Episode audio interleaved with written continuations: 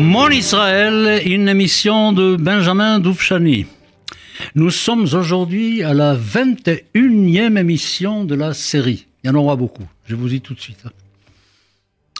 Et d'abord, une annonce administrative, si j'ose dire.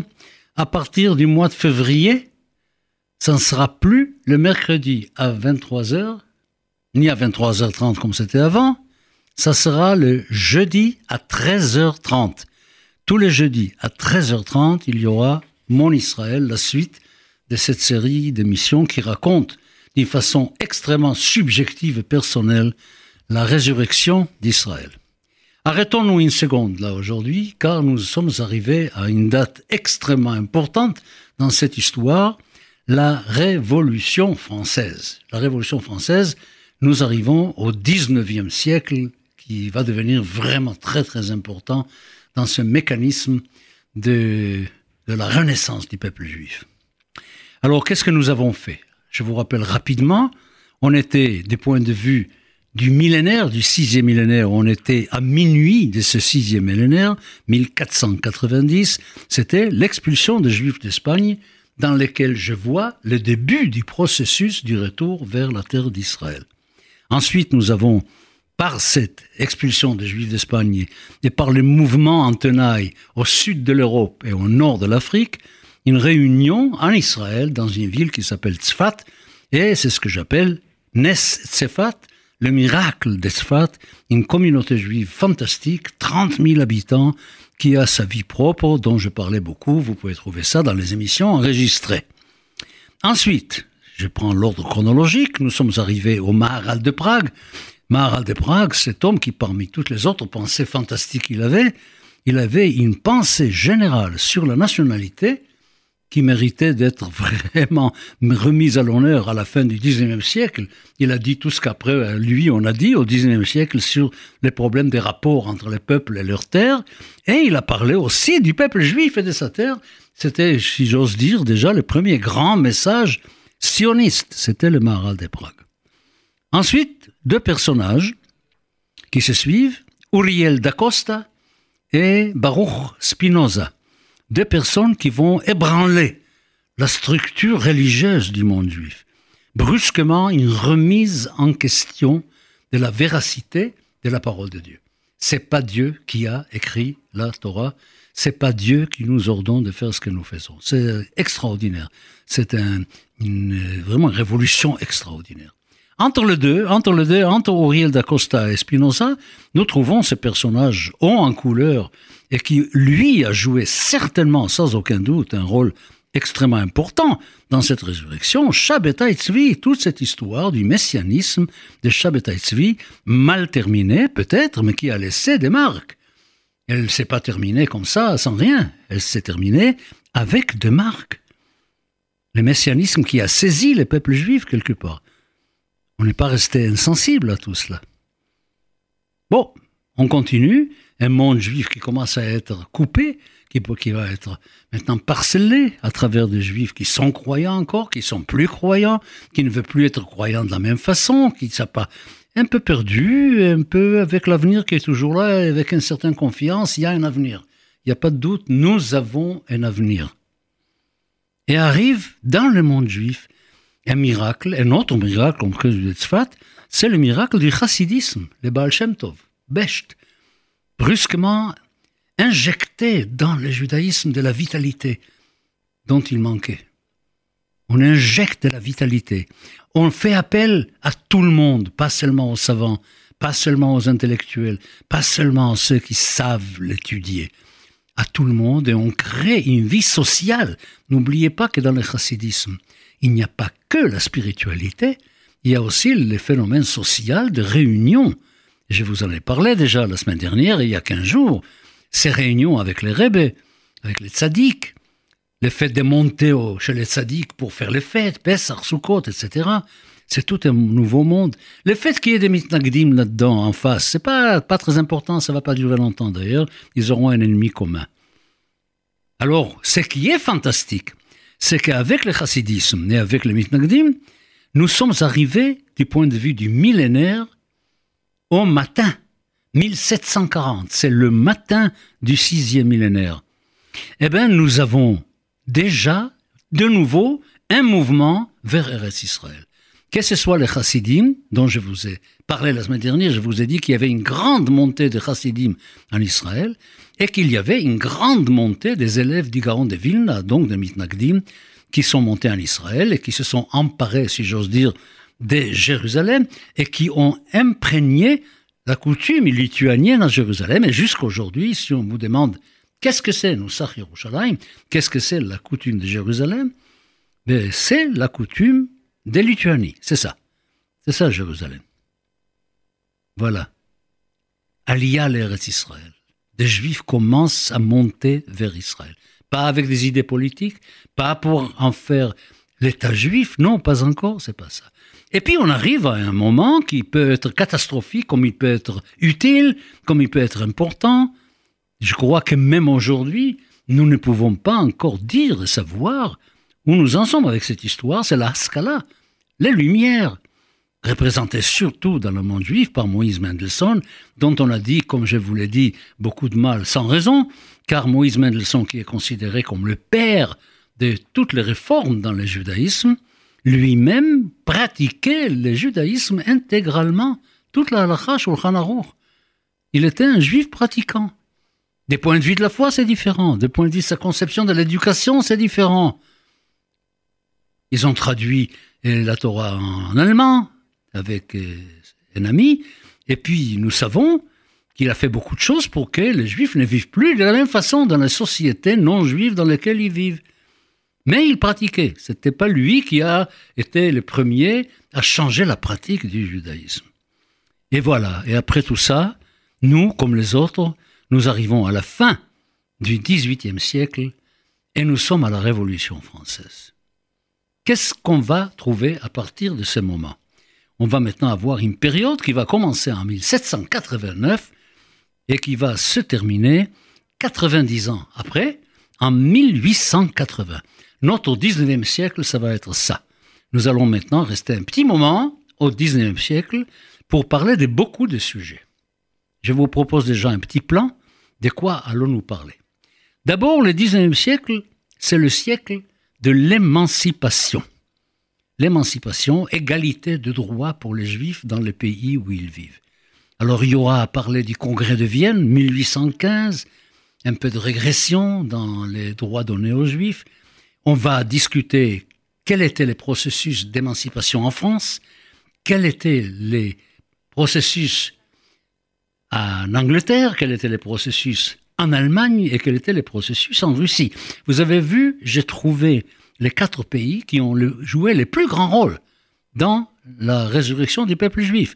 La France, après, avec l'affaire Dreyfus, l'Angleterre, avec tous les travaux que les Anglais ont fait dans le sionisme, l'Allemagne, c'est pas la peine de le dire, à travers l'antisémitisme, la Shoah, etc.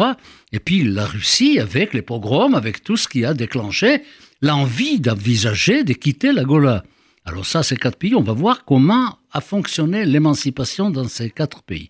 Et puis nous allons parler aussi d'un autre congrès, 1878, le congrès de Berlin. Alors là, on peut dire qu'on est arrivé presque à la fin d'une histoire, c'est-à-dire que les Juifs auront leurs droits, l'égalité de droits presque partout. Ça va aller beaucoup mieux. Du point de vue juif, pendant tout ce temps-là, quelle était la guerre, la, bataille menée par les Juifs en vue de l'émancipation D'abord, ça pose de grands problèmes. Des problèmes même dans les familles, des problèmes de ceux qui veulent rester fidèles, de ceux que, que des changements n'intéressent pas. Ils s'en fichent complètement que les Juifs changent de vie, ils veulent rester comme ils sont jusqu'à l'éternité, en attendant le Messie. Et puis il y a le phénomène, malheureusement, des conversions au christianisme, que ce soit en France, que ce soit en Allemagne. Vous savez qu'en Allemagne, ça prend des proportions parfois assez importantes. Et puis, il y a un moment donné, on peut trouver en Allemagne des églises protestantes, par exemple, dans lesquelles il n'y a que des juifs convertis. Donc, ils ne se sont pas intégrés du tout. Ils restent à part. Ils restent isolés. Ils restent à part. Et puis, il y a, parlons-en, la culture il y a une sorte de noyade dans la culture environnante. D'abord, les Juifs se mettent tous à parler la langue du pays. Ce n'est plus les ce n'est plus, ce n'est plus la langue juive qui va dominer. C'est la langue du pays. Tout le monde parle maintenant la langue du pays. Ça s'exprime aussi à travers le fait qu'il y a des journalistes juifs dans la langue du pays, des journalistes. Il y a maintenant les juifs présents dans la littérature. Je vais donner plus d'exemples, mais aujourd'hui, je peux rien qu'un seul nom, ça suffit. Heinrich Heine, le juif Heine qui devient un des plus grands poètes allemands. Il y a la musique. Alors, dans la musique, quelques noms. Mendelssohn, Meyerbeer, Halevi, Offenbach. Extraordinaire. Il y a en plus de ça des écoles de musique dirigées par des juifs. Il y a des écoles de violon. En Russie, vous savez qu'il y a des, il y a Auer, il y a Joachim aussi dans, dans, à Vienne, etc., qui vont former des écoles de violonistes, des grands violonistes qui vont dominer le monde du violon pendant très très très longtemps. Les théâtres, vous connaissez des noms dans les théâtres, des noms juifs dans les théâtres? Eh oui, moi j'en connais au moins deux. Les deux, les deux sont enterrés dans le même cimetière. Les deux sont enterrés au Père-Lachaise à Paris. C'est Rachel, en bas du Père-Lachaise, dans la, dans la section juive, et puis c'est Sarah Bernard tout à fait en haut. Sarah Bernard. Et puis, aussi, ne pas l'oublier, Pissarro, l'impressionniste Pissarro, un peintre juif extrêmement important. Et je ne vous dis encore rien de la science, la médecine, le rôle extraordinaire qui est joué par les juifs, par tout cela. Ça, c'est d'un côté. De l'autre côté, ceux qui ne veulent pas se convertir, ceux qui veulent rester attachés au judaïsme il y aura aussi beaucoup, beaucoup, beaucoup de nouveautés. Par exemple, les mouvements de la réforme, des rabbins juifs qui se réunissent avec cette idée qu'il faut peut-être changer la religion. À la suite de Spinoza, à la suite de Mendelssohn, à la suite de cette manière, comme je dit, de se noyer dans la culture ambiante, la volonté de vivre plus ou moins normalement, il y a ceux qui disent on va rester dans le judaïsme, mais on va rester dans le judaïsme pour être d'accord avec le monde qui nous entoure. Nous n'allons pas faire quelque chose de spécial. Alors il y a la réforme, le mouvement de la réforme qui va s'introduire avec beaucoup de changements. Je pourrais vous donner beaucoup, beaucoup d'exemples puisque j'étais, j'étais le directeur d'études de l'Institut libéral d'études juives à Paris. Donc je connais très très bien l'évolution du judaïsme réformé libéral il y aura la création de ce qu'on appelle Wissenschaft der Juden, Chochmat Israël. De nouveau, un lieu d'étude où on étudie d'une manière moderne. Alors là, quand on regarde tout cela, on se dit, c'est quand même incroyable. Il y a ces juifs qui sont totalement fidèles au Shulchan Aruch, qui sont fidèles au judaïsme. Ils ne veulent aucun changement, ni local, ni en se déplaçant, etc. Exception, exception, les chassidim et les mitnagdim qui montent en Israël. Ils savent pas ce qu'ils font, mais ils le font bien. Ils savent pas ce qu'ils font exactement, ils savent pas pourquoi exactement ils y vont, mais ils le font bien. Et puis ensuite, il y a ceux qui ne tiennent pas abandonner le judaïsme, mais qui le veulent différent. Et puis il y a ceux qui ne veulent pas du tout du judaïsme, qui veulent partir complètement soit en se convertissant, et même parfois sans se convertir, ils sont en dehors, ils sont plus dans le tableau, ils sont plus dedans. Et si nous réfléchissons, regardez bien, vous trouverez un paradoxe absolument incroyable. Les juifs fidèles au judaïsme ne prennent pas part à la résurrection d'Israël. Qui va prendre part à la résurrection d'Israël? Justement, tous ces juifs qui veulent fuir le judaïsme. Ils veulent tellement fuir qu'ils vont aller au-devant de la société pour dire nous sommes comme vous. Nous sommes allemands, nous sommes français, nous sommes russes, nous sommes anglais, nous sommes comme vous. Et d'un s'entendre dire ça c'était très bien au Moyen Âge. Si vous nous aviez dit au Moyen Âge nous voulons être chrétiens comme vous, on vous aurait accueillis avec les bras ouverts. Maintenant, c'est pas une question de religion. Maintenant, vous nous dites nous voulons être de même nationalité que vous. Eh bien, comme vous le savez, dans mes discours, la nationalité, c'est une affaire maternelle, c'est pas une affaire paternelle. Alors, autant on est prêt à partager le père, servir le même père, autant on n'est pas prêt à partager la mère. Et évidemment, il y a le refus. Le refus qui va aller tellement loin qu'il va amener d'un côté des pogroms, il va amener l'affaire Dreyfus, il va amener la naissance de cet antisémitisme moderne qui va déboucher sur la Shoah, et des choses épouvantables.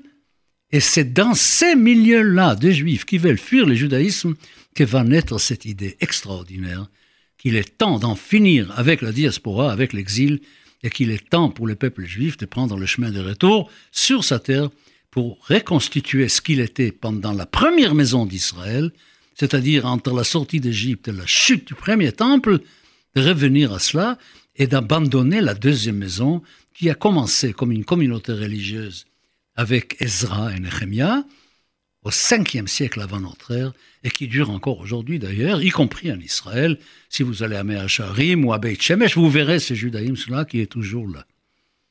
Voilà des sujets. Mais c'est pas tout, car là, je vous ai parlé du judaïsme européen, évidemment, qui était vraiment très marqué par tout cela. Émancipation, difficulté d'émancipation, adoption de la culture ambiante, parfois fuite vers d'autres cultures. Mais il y a autre chose. Il y a la Palestine, Eretz Israël, 19e siècle. Depuis la Révolution française et jusqu'à 1880, il se passe de choses juives en Palestine. Il se passe autre chose en Palestine. Il y a des habitants, il y a des visiteurs, beaucoup de visiteurs. Chateaubriand est l'un d'eux, Mark Twain est un autre qui vont nous raconter qu'est-ce que c'est que la Palestine, ce pays vers lequel nous voulons aller, mais qu'est-ce qui se passe là-bas? Alors là, je me permets de vous dire tout de suite qu'il y aura des éléments subjectifs très forts, puisque ma famille, mon arrière-arrière-grand-père est arrivé en Israël en 1826. C'est-à-dire que j'ai de la famille en Israël pendant tout le 19e siècle. Il y a mon arrière-arrière-grand-père, il y a mon arrière-grand-père qui était là pour construire les synagogues Chabad de Jérusalem et de Hebron. Il y a mon grand-père qui était le secrétaire particulier du Rachav. Enfin, il y a toute l'histoire familiale, mon histoire familiale du côté maternel, qui se passe là-bas, en Palestine, entre Jérusalem et Hébron. Et puis il y a d'autres qui sont à Tibériade et à Tzfat. Permettez-moi de faire une réflexion que je trouve beaucoup, beaucoup, que j'aime beaucoup. Il y a quatre villes en Israël où il y a des juifs à ce moment-là, des communautés. Il y a Jérusalem, il y a Hébron, il y a Tibériade et il y a Tzfat. Et vous savez qu'il y a quatre éléments dans la nature. Depuis les philosophes grecs, déjà, on sait. Il y a la terre, il y a l'eau, il y a l'air et il y a le feu. Alors c'est très beau de faire un accord entre l'ensemble des quatre villes et l'ensemble des quatre éléments. Alors je commence évidemment par la terre. La terre, c'est Hebron. C'est là où les patriarches et les matriarches sont enterrés, dans la terre. La terre, c'est Hebron. L'eau. Mais l'eau, c'est Tibériade, évidemment, au bord du lac Tibériade. L'air, c'est Tzfat, en Galilée, en haut, dans les bonnes de Galilée. Et qu'est-ce qui reste? Il reste le feu. Et en face, Jérusalem. Voilà, Jérusalem, le feu. Extraordinaire. Jérusalem, c'est ça brûle ça n'a jamais cessé de brûler. Même pendant les temps où nous n'étions pas du tout là, pendant tout ce temps très long où nous n'étions pas là-bas, ça n'arrêtait pas. C'était les musulmans contre les chrétiens, les chrétiens contre les musulmans, les ottomans contre les musulmans, les mamelouks qui sont venus, et il y avait des, des, Mongols qui étaient là, des Perses qui ont conquis le pays. C'est inimaginable ce qui pouvait se passer pendant les 18 siècles où nous n'étions pas là-bas, comme feu. Et puis quand nous sommes revenus, pensant peut-être revenir dans la paix, ben pareil, ça n'a pas fini, c'est pas encore fini. Alors voilà, je vous raconterai un peu l'histoire de la Palestine, Eretz Israël, Palestine à Haï, comme on disait dans mon enfance du temps du mandat, c'était très joli, Palestine à Haï. Parce que nous, on voulait appeler ça Eretz Israël, et devant le refus arabe, les Anglais ont dit c'est pas possible de l'appeler Eretz Israël. Alors on va l'appeler Palestina, comme c'était le nom pendant de longs siècles. Palestina, c'était le nom. C'est normal. Palestina. Mais ils ont accepté quand même, entre parenthèses, d'ajouter Alephiod.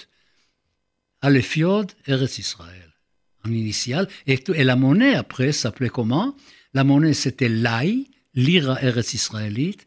C'était Maï, mille Eretz Israélite. C'était Gaï, Grouche Eretz Israélite. Tout était sur Eretz Israëli, à l'Efiod. C'est très, très intéressant, très très beau tout ça.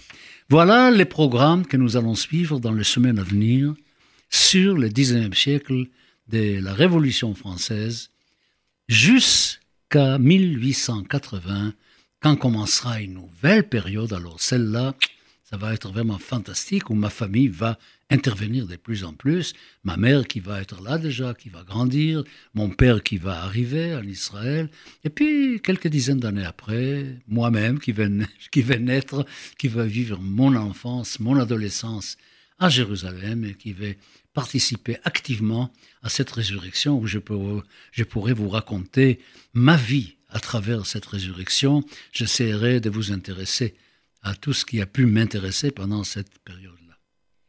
Voilà, écoutez, pour aujourd'hui, c'est ça. Et on se retrouve donc la semaine prochaine pour commencer à parler sérieusement de ce 19e siècle.